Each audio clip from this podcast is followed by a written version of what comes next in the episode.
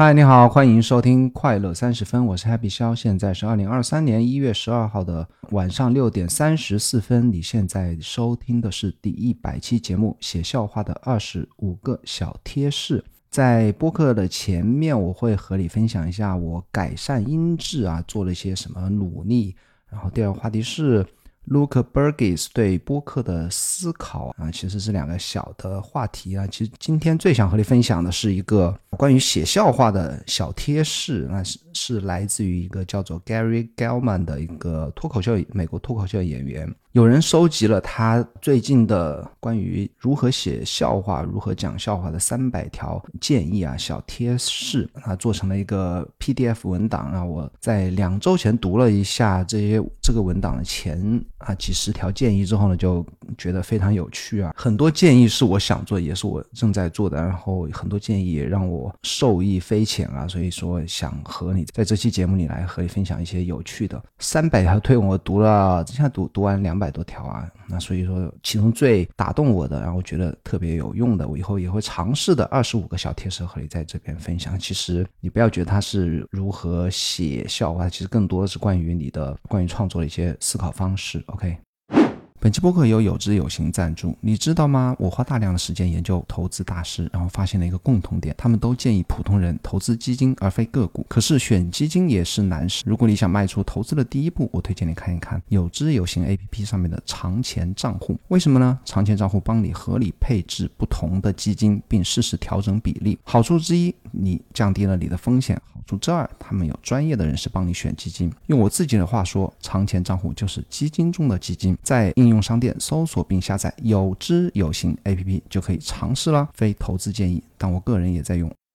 首先，我最近一直收到，至少是收到三条关于快乐三分播客的音质的问题。有的人说是那个爆破音很多啊，突然声音会忽高忽低，然后还有人说底噪很多啊，说底噪很多的朋友也一直都有啊。最近一条是昨天收到，说我的播客根本就没有混音，我还在那边推荐硬件和软件啊。我觉得他们说的都很对啊。其实我自己每期播客都是有去听自己。的剪辑的时候都会有去听一遍的，但是我其实我对音质的要求不高，就好像如果我会去做视频的话，我对画质啊、什么转场啊、背景音啊这些东西，我对他们都不会是优先级不会很高，我更在意的是内容。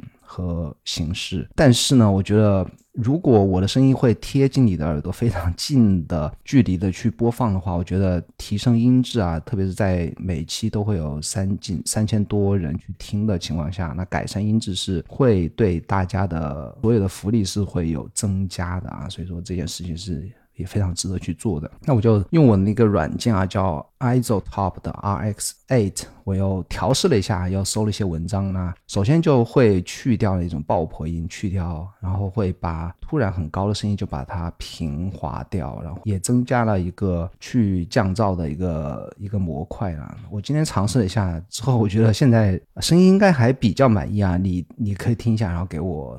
啊，有一些新的反馈，那我会非常感谢啊啊！想跟你分享一下，我前两天呢读到一篇 newsletter 之后，我非常的激动，我还发了一条推文，我说我永远不可能写出这样优美的文字，也更可怕是我目前看来是不可能蹦出这样的我觉得特别棒的观点啊！那我读到一个什么观点呢？是我读一个。作家啊，也嗯，他也不是职业作家吧？他其实我已经在开始读他的一本书啊。这个作者的名字叫做 Luke Burgess，他写了一本什么书呢？写了一本叫做 Wanting，Wanting 就是 want 的 ing 形式，想要。那这本书是关于 mimetic desire。其实我前几期播客有讲过啊，就是那个法国法裔呃心理学家啊 Rene Girard 的一个最经典的一个关于心理学的一个，他创造了一个名词——模仿的欲望啊。那最近。讨论 Rene Girard 和 Mimetic Desire 的人是会越来越多啊！这一本书是完全关于这个理论的。他的 newsletter 里面分享一个有一篇文章叫做《Meditation in an Art Studio》。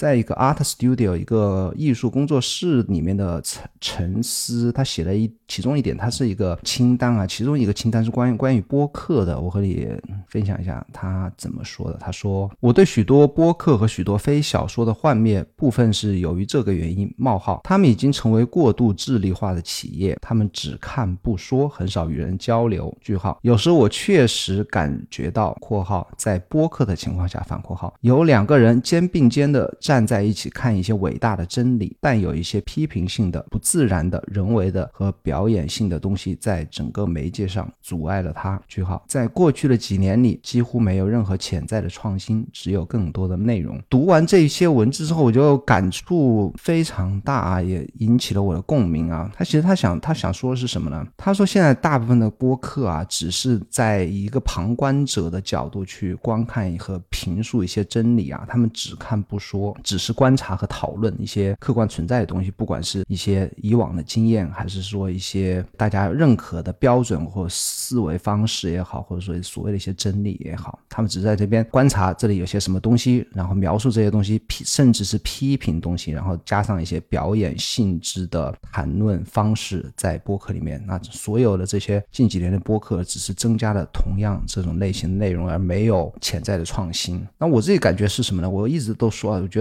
很多时候啊，大家都在讨论知识啊，没有说经验。知识就所谓的真理啊，但是经验是自己的体验。我觉得只有自己的体验才是真实存在的东西，而经呃而知识啊，永远是所谓的真理和知识啊，只是你永远如果讨论这些东西的话，永远是一个旁观者，而不是一个参与者。我觉得好的播客啊，不应该是一个旁观者，而而应该是一个参与者，也分享来自自己播客主持人或者说嘉宾自己的一个以参与者的角色的一个。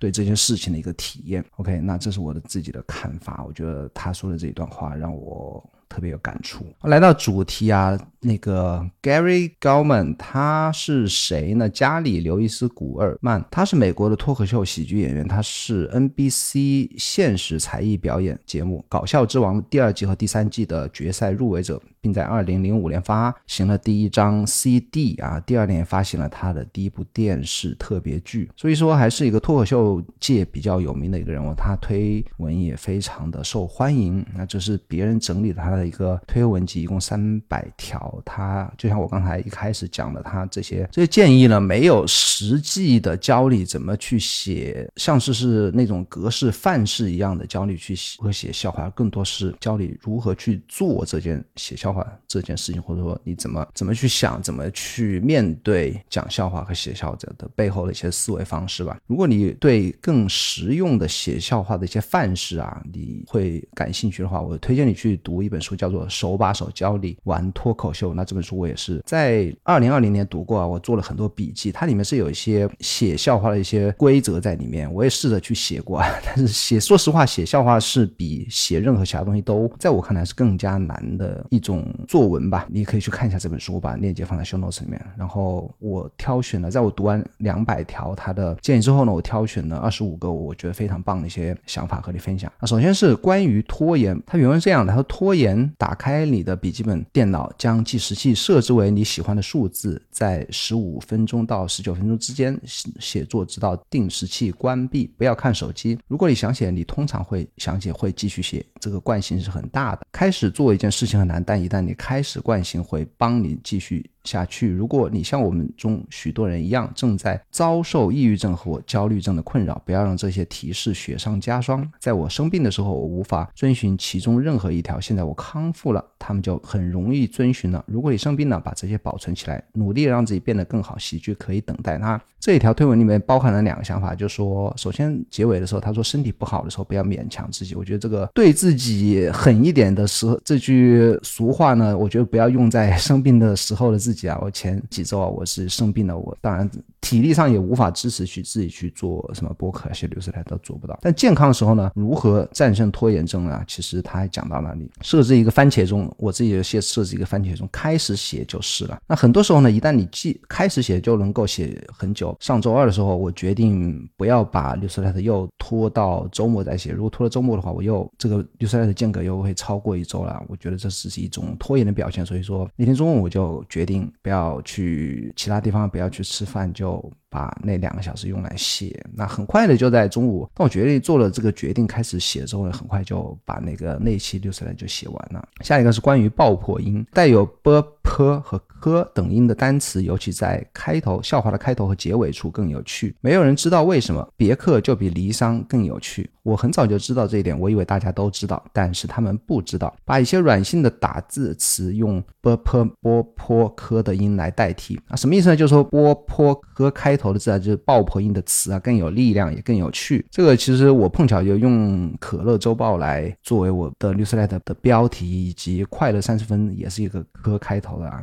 就是练起来是有那种响亮的感觉。那这是一个起，我觉得起名字啊，或者说当你讲笑话的时候可以。试着用这个技巧，然后他说：“关于不断的写，有一个糟糕的表演吗？回家去写吧。有一个伟大的表演吗？回家去写吧。被谁撞了一下？”回家去写吧。很少有事情能像从事你能完全控制的少数事情之一那样抵消演艺界的无助感。我并不是说不要和你的朋友一起玩，但你需要克制它。当你是全职工作时，你会有更多的时间可以出去玩。这一条就是鼓励你不断的写啊，就说不管你心情好或坏，不管你经历了一个好的演出或者一个坏的演出，都要不断的回去，不断的去写、去记录、去练习。台上你五分钟的表演，那真的就是那句老话，就台下十年功。下一条是关于爱默生，他说现在就读爱默生的《论自助》，已经读过了吗？再读一遍吧，里面有黄金，这将是迄今为止最不受欢迎的提示，但它实际上是最有价值的提示。他把这这一篇来自于美国作家爱默生的《论自助》，这是一篇散文啊，文章不太长，我会把链接放在 show notes 里面。他把这篇文章的地位放得很高啊。那其实爱默生是我没有读过爱默生的东西，爱默生我知道这个人的名字，还是从林语堂。堂那边知道了，林语堂非常喜欢爱默生和他的徒弟梭罗啊，他非常喜欢这两个作家。我也打算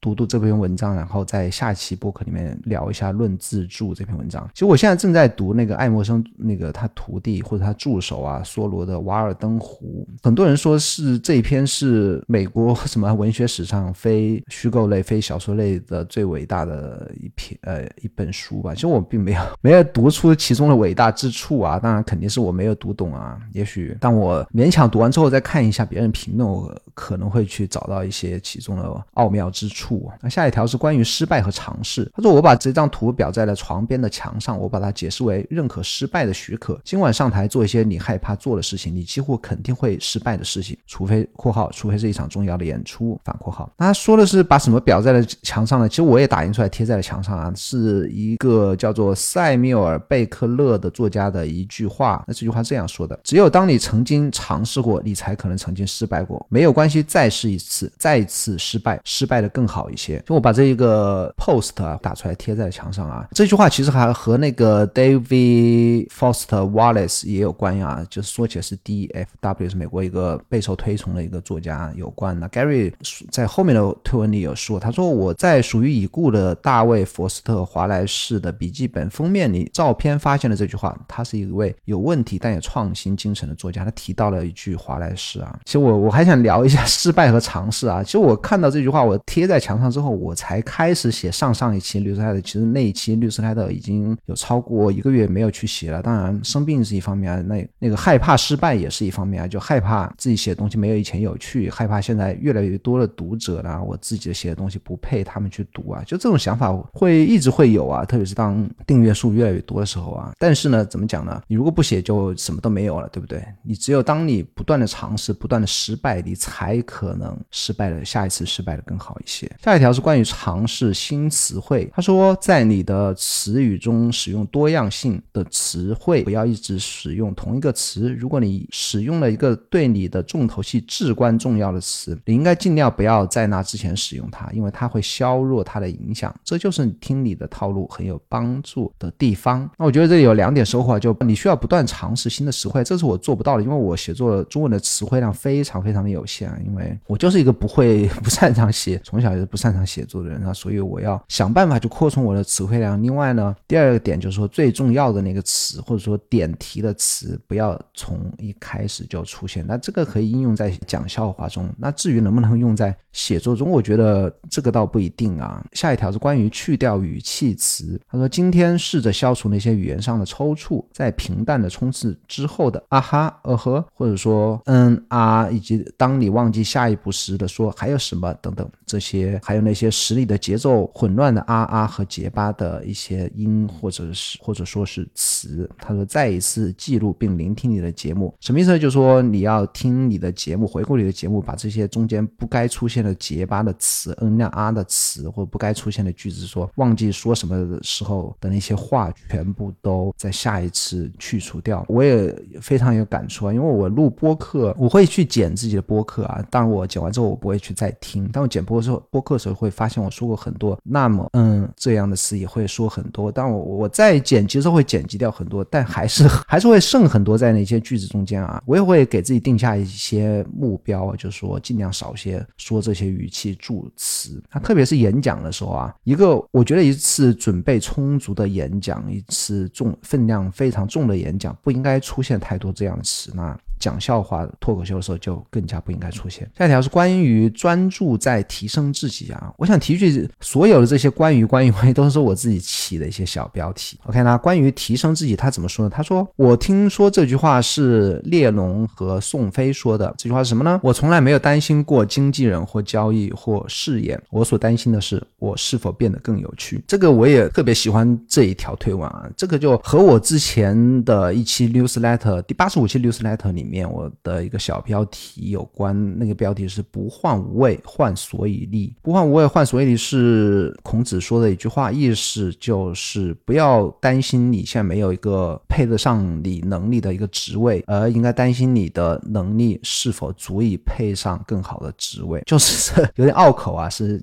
说白了就是说不要担心外在给你的定位或者说评价，或者说你最后的成就啊，由外在决定的成就，而应该担心你自己。等能能力是否有成长，是否配得上更好的一些成就？那其实我自己在没有知道不换位换，所以的时候呢，我发过一条推文，我这么说的啊，我说根本不是谁有多少读者的问题，不是。谁有多少关注者，有多少粉丝，有多少完播率、收听量、观看数、点赞、转发等等等等的问题。问题只有一个：你是否足够优秀？是否好到没有人能够忽略你？那恰好就是这一条推文的回复里啊，有朋友就发了这句话：不患无畏，患所以立。下一条是关于只对一个人写。他说我喜欢的作家 Coot 说，哎，这个 c o t 其实我很喜欢他，因为我在我的钢琴背后贴了他的一句话，是中文是。啊，每一个人都应该练习一项艺术，它能够使你的灵魂成长。是我喜欢的一个 newsletter 的作者去纽约参参观，哎，应该是纽约还是新泽西啊？反正去参观这个库特的这个作家的博物馆的时候呢，拍的一张照片。那张那张照片拍的就是一个他说的这句话的一个 pose。他其实库特有很多非常知名的一些格言啊。OK，那我继续说啊。他说我喜欢作家库特，说总是说他只为一个听众写，那就就。是他的妹妹爱丽丝。我为二十一岁的我写作。今天想一想你的理想观众，这应该有助于你缩小你的写作重点，并帮助你找到自己的声音。这我这也是我非常有同感的个方法吧。因为我也是为一个人写，那个人也是年轻时候的我，就不懂事的我，或者说哪怕是昨天或者是去年的我一样啊。就是我觉得我在某件事情上还没有得到成长的时候，我会为那样的我去写一篇文章或者写一条推文。那有。有时候读者啊会觉得我凭什么老在这边说教啊？老是说你你你你应该怎么样？你应该怎么样？其实我所有的文章，包括推文里面的你啊，那个你其实都是说的我过去的我自己啊。就我对我还写过一篇关于那个只对一个人写作的一个博客，我会把链接放在小 notes 里面。下一条是关于更近的关系会有更强烈的情绪。推文这么说的，他说邻近的关系有助于增加趣味性。一般来说，在你的笑话中提到的兄弟或姐妹。比妹妹和妹夫更有趣，用姨妈代替邻居等等，调整你的笑话，使人们的关系更紧密。我不知道为什么会有这样效果。结论啊，就是亲密度啊，你说的事情、故事或者笑话，你的人物关系的亲密度越高呢，那好笑程度就越高。那其实就是增加了整个故事的戏剧程度啊，drama 的程度。为什么我自己分享？因为你的人两个人的关系如果更亲近的话，这两个人就会彼此之间会更在乎，更在乎就导致更紧张的气氛啊，就是这个 tension 就会非常的就会紧啊。下一个是关于增加运气，他说你最原始、最引人注目的想法将来自于灵感。我认为这是一种运气。如果你每天都在写作，你就开始变得更幸运了。这个非常好理解。当你写的越多，好作品出现的几率就越大。我自己的律师 letter 啊，其实我自己看啊，其实百分之八啊没有这么高啊，可能百分之五十六十啊，我觉得都挺一般的。那其实里面我自己认为还至少有百分之二十不那么糟糕，甚至我自己会非常喜欢。那怎么能够出现那百分之二十啊？数能不能我只发那百分之二十出去呢？其实不能啊，因为有时候只有当你写完百分之百的时候，那百分之二十才会出现那种好运气啊，就在这百分之二十里面。你如果不写百分之百，你如果只写百分之百分之二十呢？那其实只有百分之二十里面的百分之二十才是你的好运气，才是比较不错的作品。那百分之二十百分之二十只有多少？那就是我不算了啊，你大概知道我的意思。关于限制产生创造力，他怎么说呢？他说限制往往孕育着创造力。今天为你的行为设置一些书面的限制，比方说我不会谈论什么什么什么，这个月我只写关于什么什么的笑话。这似乎是反直觉的，但它是有效的。其实关于限制创产生创造力，这个非常非常多人都说过啊，我自己也是感同身受。因为当我开始写《零度日报》的，《零度日报》就是一个非常有限制的一个。今年我在五月份更新了一个月的一个 newsletter，我是给自己的一个非常明确的格式。比方说，我挑一篇文章，选一篇文章里面的一段话，翻译成中文，然后写上我自己的评价，然后在开头和结尾分别讲两个我当天想分享的小故事。这个格式是非常有限制啊。但是我写这个《零度日报》的时候，我其实写的非常流畅，因为我清楚我需要去写什么东西，所以说我就连续写了三十天啊。这个我觉得是一个限制啊，产生创造力的一个例很好的一个例子。下一条是关于具体的会更有趣，具体的通常比一般的术语或词语更有趣。仔细检查你今天的节目，找出你在哪里说的很笼统，然后改成具体的。在有些情况下，一般的说法还是比较有趣的。使用良好的判断力，那什么意思呢？其实我有一期节目是分享了一个广告文案大师 Gary Harber 整个一期播客都是分享他的一些写作的技巧那其实 Gary Haber 提示过大家使用同样的技巧，什么意思呢？什么叫具体会更有趣呢？就是说，你如果说我现在正在录播课，还有一种方法是可以说我现在啊刚刚吃完晚饭，穿着一件因为温度不太高，外面只有二十度的温度，穿着一件摇粒绒的上衣，然后穿着拖鞋，很舒服的状态，坐在我的电脑前，开着一盏黄色的灯，给你来录这些播客。那这样的话，后者啊，后者这种描述方式就会有一个画面感啊，会让人感觉更加亲近。那在笑话里面呢，就会更加的有趣。然后你说一啊，我今天开车过来的，你开着一辆什么车？你可以甚至可以说出啊，我开着一辆九六年的尼桑过来的，对不对？就是他的这个建议呢，其实在写作中也是很多人会提出这样的一个建议。下一个是关于对话感，而我给新喜剧演员的最常见的建议是让他听起来很有对话性。我并不完全确定如何去做，只是把听起来不那么脚本化作为一个目标。然而另一个例子是听你的节目是有帮助的啊，什么意思呢？用到写文章里面，我总是拿写文章来对比啊。但是他说这些东西啊，说这些建议啊，我很快就能够心领神会他的建议是什么。那写文章其实你要读者读起来很流畅的，你自己就应该先把它大声朗读一下。我几乎所有的写作建议里面都会提到这一点啊，就是在你啊写完之后发表之前的大声的朗读自己写的东西，你就会很快就发现有些东西其实是呃你看起来是很通顺，但是你读的时候你会感觉会磕巴，或者说听起来不那么口语化或者对话感就不太好的地方呢，其实你就是可以需要你去去改进的一些句子。我自己最近也开始常常用这样的一个方式。下一个是关于年龄不是问题，他说你永远不会太老，可以设定另一个目标去做一个新的梦。这一句话是他引用 C.J. 刘易斯啊，C.J. 刘易斯一个美国非常知名的一个作家的一个句话，他说：“C.J. 路易斯五十岁以后才出版《狮子和女巫》那一篇非常经典的一篇小说，请不要用你的年龄来阻止你开始站立或者作为一个人的进步，你只需要比孩子们更努力的工作。”那我相信，像我相信他这里说了两点啊，就是年龄不是问题，他鼓励鼓励所有开始学习讲笑话的人啊，其实讲笑话很多都是半路出家的，像说那个之前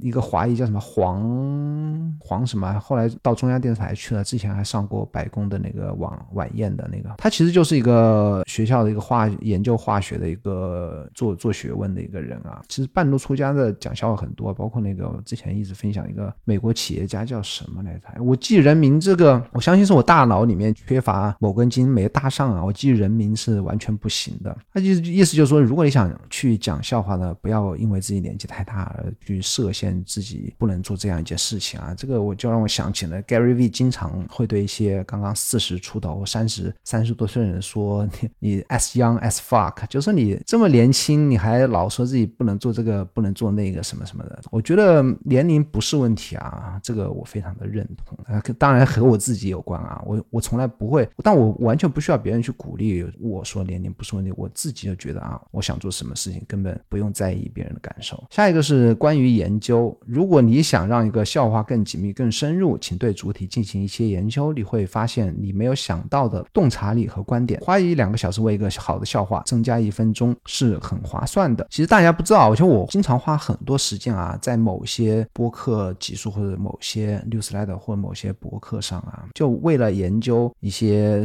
调查一些事实背景或者研究一些一些想法吧，会花上半个小时或者数数个小时啊去做一些调查和研究。但是啊，研究的时间啊，并不一定是会带来很好的，就会这篇文章就会变得非常棒啊，那也不一定是这样的。但是我觉得啊，研究的时间并没有浪费啊，因为你所有研究的收获呢，都变成了我自己的一些储备啊，不管是知识储备，还是一些想法，还是说一些经验的储备，那在别的地方还是有机会去用到。OK，关于哪怕观众很少，他说我听说过很多喜剧演员在少数人面前表演的故事，他们的热情不亚于为一场售罄的演出成为那个喜剧演员吧，这很难，但确实很好的训练。承认投票率低是可以的，但不要纠结于此。什么意思呢？就说不管你只有台下只有两三个观众，还是说一场爆满的数万人售票卖光的一场演出，不要管观众多少，不要管读者多少，充满激情的去面对他们，做好表演。因为每一次表演啊，其实都是锻炼的机会。关于紧张，他说我的一生中每一刻都是绝对的恐惧，而我从来没有让他阻止我做任何一件我想做的事情。引用自乔治亚奥基夫，他说我们很多人在演出前，甚至在演出中都会紧张，他可能永远不会消失，但观众却无法得知。这个每个人都会紧张啊，无论是新手啊，讲笑话新手，或者说已经有数千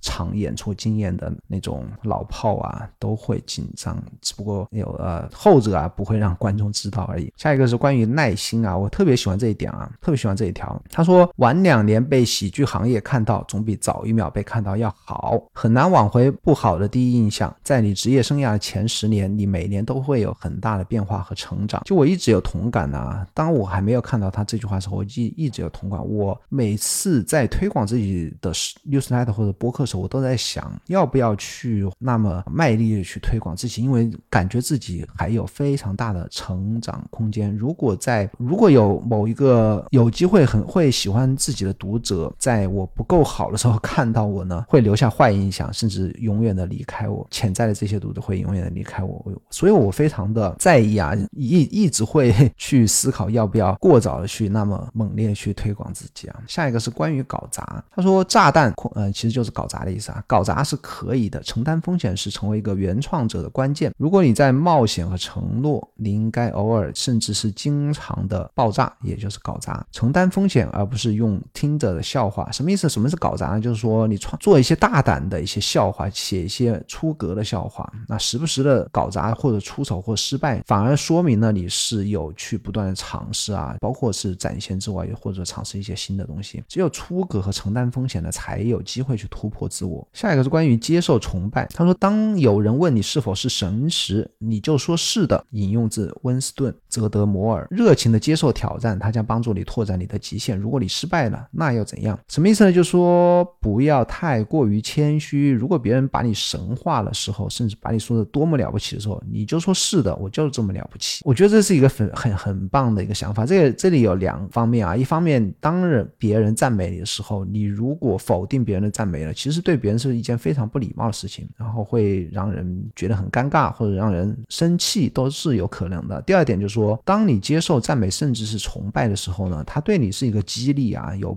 就像原文说的，有有机会帮助你拓展你的极限，哪怕是非常狂热的那种崇拜啊，你如果有胆量接受，你就有胆量去做突破自己的事情。下一个是关于脆弱，他说：“我相信脆弱对于创造令人难忘的喜剧至关重要。在最初的几年里，只要站在舞台上，我就是脆弱的。作为一个专业人员，这意味着分享自己的一部分，让你感到不舒服。同样重要的是，要致力于笑话的创作。那其脆弱，我之前播客应该有说过很多次是啊，叫 vulnerability。vulnerability 展示自自己的，把自己的 vulnerable 展示出来呢，是非常需要勇气的事情。其实 vulnerable 是，我觉得是人作为一个人类这样一个物种来说，它的一个基因里、骨子里的一个东西，人就是脆弱的，他就是敏感的，就是多疑的，就是在意别人的看法的，就是随时可能会崩溃的。那很多人不愿意展示脆弱，或者说刻意去伪装、伪装成自己的坚强啊，我觉得这个是不是勇敢的表现啊？我自己个人觉得啊，我觉得展示脆弱是勇气，就是勇敢。讲笑话来讲的话，职业生涯初期呢，发布就是展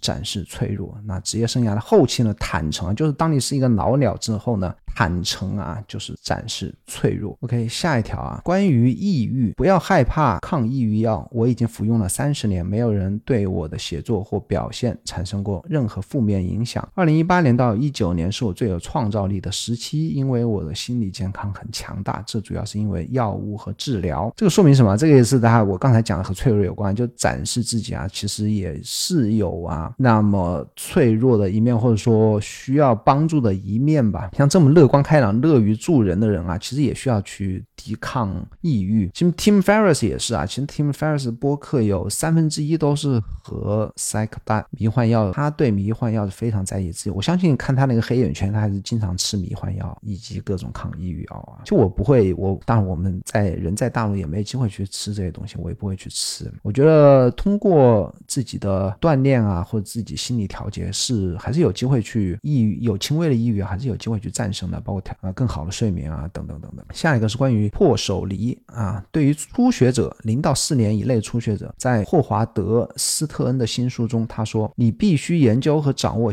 技术，然后才能成为一个原创者。你在你可以在网上找到所有笑话的公式，他们是笑话的尺度，学习他们，使用他们。手破离是我自己加的一个标题啊。那什么是手破离呢？手破离其实是其实是日本剑道的学习方法，后来发展到其他武术与行行。业，它是一种学习的一种方式啊，就跟 Gary 的推文一样啊。我先讲一下什么手破离吧。手是指最初阶段需要遵从老师所教诲，达到熟练的境界；破指试着突破原有的规范；离指自创新招数，另辟出新境界。就我在二十八十五期可乐周报里面有比较详细的分享一些，分享了一些关于破手离我更多的一些想法啊。这个也被很多呃运动员啊，哎，我忘记 忘记那个人名字了，他。们的学习方式，快速学习一门，不管是运动啊，还是说语言，还是这种技能啊，都可以运用到手破里。就说你不要一开始就去创造一些新的东西，你开始要做的是，你必须啊，必须掌握所有这个行业里面已经存在的一些技术，就把老师所有的东西学的滚瓜烂熟了之后，才能开始试着突破原有的规范。这是一个学习的一个正确的，我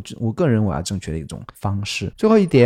关于攻克弱点，他说列出你的站姿弱点，要诚实。在一百多个其他的缺点中，我要剔除众多的表演缺陷，把它们写下来，拍一张照片，在每场演出前查阅该照片。每场演出至少要解决解决其中的一个弱点。那这就是回到我播客开始的，我要在每期节目里面找到自己需要改进的地方，不管是去掉 n r e，还是说改善底噪，还是说把那些爆破音都去掉，要承认自己的弱点，找到自己的弱点，承认自己。自己的弱点。这期播客的目标就是控制好爆破音，你可以帮我看一下是否音质有一些改善呢？那这期节目就一百期节目啊，讲的比较久，四十二分钟，关键估计最后剪完也有三三十八九分钟。非常感谢你一直可以收听到结尾。如果你喜欢这个节目的话，请帮我在中国去苹果播客啊，拿出你的手机，在中国去苹果播客搜索“快乐三十分”，帮我点一个五星好评，并留下你的好评，我会在节目里念出来。你应该订阅可乐周报，Google 或者百百度可乐周报，或者在可乐啊 K E L E 点 me M E 就可以找到我的可乐周报了。然后在微信每天更新一遍，我一定会更新的，因为我已经做好了一个每日更新微信公众号的一个方法，或者说一个计划吧。我相信今年应该可以做到非常高频率的去更新微信公众号，一定要在微信里面搜索 Happy 笑来关注我。那咱们下个礼拜四再见，拜拜。